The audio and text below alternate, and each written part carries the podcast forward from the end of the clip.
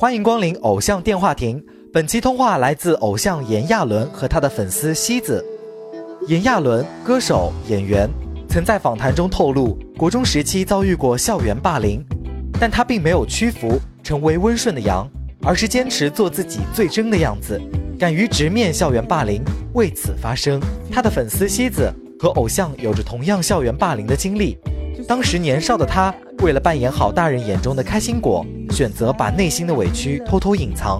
但直到现在读了大学，过往的经历还是会让他在失眠的夜晚默默流泪。此次通话，这一对有着相似经历的偶像和粉丝会有怎样的内心交流呢？现在就让我们静静拨通电话。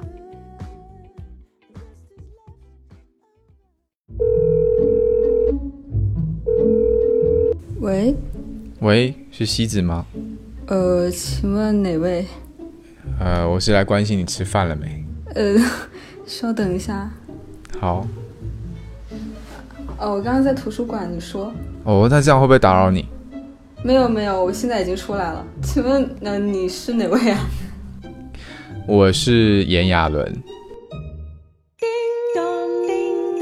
你你真的是炎亚纶吗？是啊，不然你可以问我一个问题。呃，哇。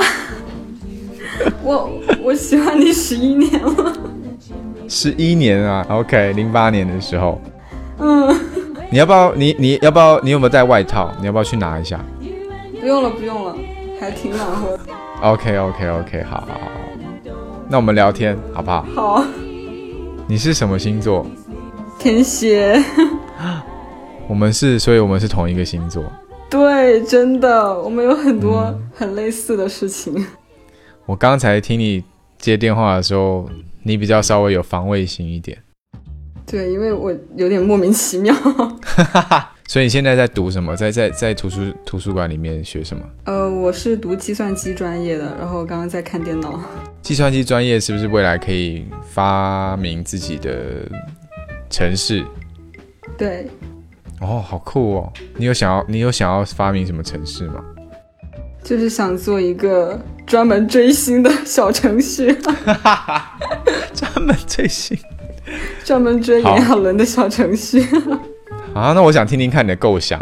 因为我现在在学习做小程序嘛，然后我想特别做一款可以打榜，然后可以自动打榜，召集更多人打榜的那种打榜小程序。真的是我专门追星的耶。因为，因为我知道，真的数据女工很重要。了解，然后想为他们就是减少一些秃头的几率，这样子。对，因为我已经够秃头了，我希望少一点布丁姐姐和我一样秃头。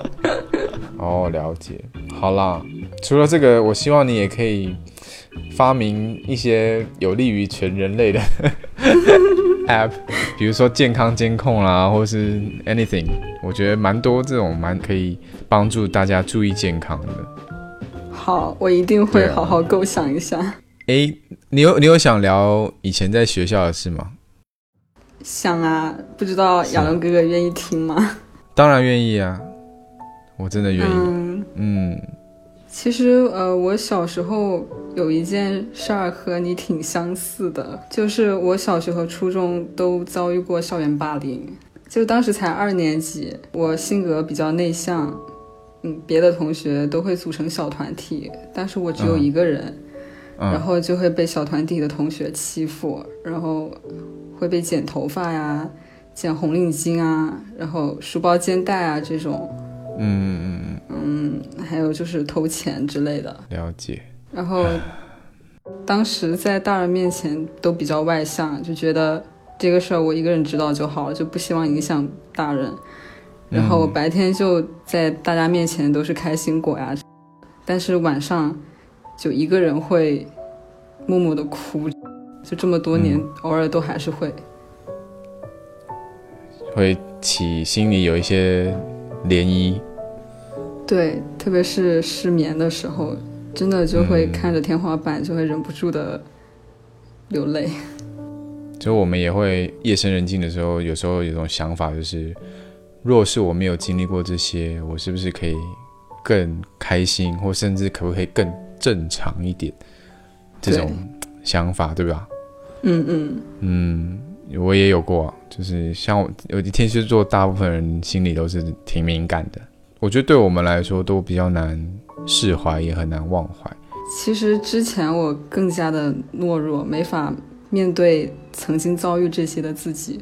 但是后来因为看到亚伦哥哥的采访，然后知道了和我特别特别类似的经历，然后是你对校园霸凌的正视，然后对那些愿意把疤痕揭开的勇气，给了我特别特别大的支持。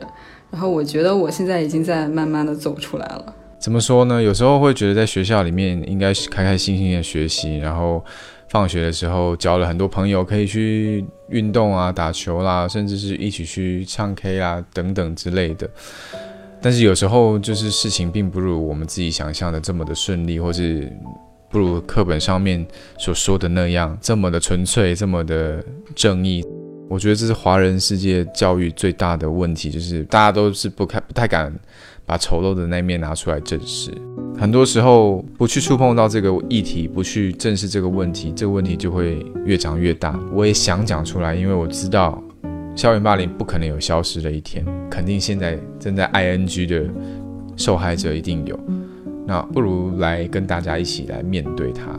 然后以过来人的身份去分享这种痛苦、这种经历，甚至是如何能够重新建立起自己对自己的信心的这个过程，我觉得这才是最重要的。真的，因为破坏之后，对啊，因为我们被破坏之后，我们的心灵被破坏之后，我们要自己去把它再一砖一瓦的再把它盖起来。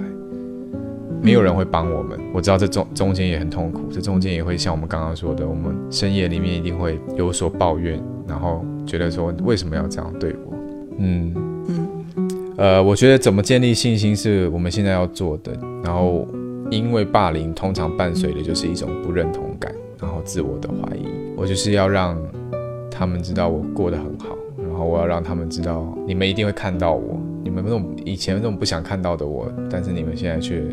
常常要看到我这样子，一开始是这样子的，然后当然就是天蝎座的一种某种小小的报复心吧，嗯，对。对，但后来这个报复让我再体会到一件事情：如果你是用复仇的心态去过日子，你可能会得到一时的快感，但是你不会得到真正的开心。找到自己喜欢的，比如说去学吉他，比如说呃学唱歌啊，这些我真正喜欢做的事情，专注在这上面。其实渐渐渐渐这件事情就再也不会影响你。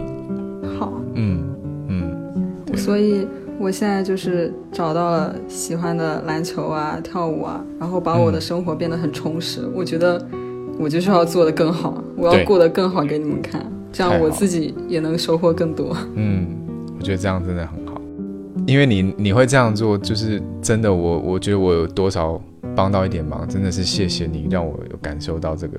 我的价值，我的存在的必要，这样子，小小的，对对对，好啦，这个 这个话题太沉重，嗯嗯，还是我们换一个话题。你有想问我的，或是想和我聊什么吗？我还有个很想问的，就是你之前说过，你很坦然的面对这个世界，呃，很坦很坦然面对自己的好与坏，但是其实我现在还是不太能完全的做自己，不能完全的接受自己身上的坏。然后我就不知道该怎么做。你身上的坏，你愿意分享吗？其实我特别在意别人的眼光。啊，嗯，谁都在意啊，我也曾经很在意，很在意。即即便到现在，有些事情你还是不可能不在意，因为我觉得人非圣贤。只是大一个大前提之下，我我要你记住一件事，就是这世界上七十亿人口。没有一个人是完美的，嗯，这个是我必须要一直在提醒你的一件事情。好，嗯，我觉得我再继续努力，然后把哥哥作为我的灯塔，然后去做我的动力，去继续努力的话，我一定会有不在意别人眼光的那一天，会做得更好。就我希望你千万要真的是那你喜欢的那件事是你自己喜欢，真的是激进百分之一百的投入。我们天天都有自己的 tempo。你就照着自己 tempo 做吧。好，希望有让你今天可以开心，然后从从下一秒开始你就是不一样的西子。嗯，我觉得这一通电话比我上一节课更来的价值。谢谢。真的，因为我平时不太会撒娇，然后也不太会说情话，但是我一直心里就是有句话：你是我的灯塔。谢谢你，谢谢，真的发自内心的一句话。我知道，我知道，我真的知道。真的特别谢谢你这么多年对我的动力，对我的一些影响。加油，加油，加油，加油！好，你一定要开心的过你的人生，因为你的人生就这么一次而已。嗯，不要做违背自己的事，不要出卖自己的灵魂，就这样就好。好，好，赶紧去学习吧。嗯，那我能不能有小小的请求？可以，你说。能不能为我唱一小段歌作为鼓励？哪一首？嗯，亲爱的怪物吧。我拒绝被绑架了思想，拒绝被……哎，我突然突然，拒绝被绑架了思想，拒绝被被植入当怪物驱赶。抹杀了自己，只为换来公允目光。我 OK 吗？OK，我算是跟你合唱过了哟。好，下一次我们在演唱会上合唱吧。好，我我会期待那一天。好，有好消息会跟尽快跟大家说。那先这样了。嗯嗯嗯，晚安晚安。谢谢你。不会，拜拜喽。你一定要注意多休息，不要把自己你也是。好好的好的，嗯，拜拜。那我们有机会再见。没问题。嗯，拜拜。好，拜拜。大家好，欢迎来到偶像电话亭的售后服务站。这通惊喜来电是否让你意犹未尽呢？偶像和粉丝又会是怎么样的心情呢？我们趁热采访了两位当事人，快来听听吧。嗨，各位偶像电话亭的朋友们，大家好，我是亚伦。为什么会选择这一位粉丝呢？呃，喜子跟我一样，蛮类似的，比较难受的一个经验，就是校园霸凌这一件事情。我觉得要让这个声音、这段对话，让更多人听到。不管你是不是我的粉丝，都希望你可以正视自己所面对到的一些困难。嗯。接下来的安排是什么？会有一些新动作带给大家吗？我其实不知道哎，因为我现在正在做歌，就是写歌这样子，但我不知道我什么时候会完成。电话里有什么遗憾的没有说出口的话呢？唯一的遗憾就是，好舍不得呀，好舍不得挂电话，好想一直一直都这么听着哥哥的声音，很谢谢他。对我的人生这么这么大的帮助和影响，天哪，到现在都没有办法相信。分享这一期节目到朋友圈，并在评论区留下你的故事，下一个偶像电话等你接听。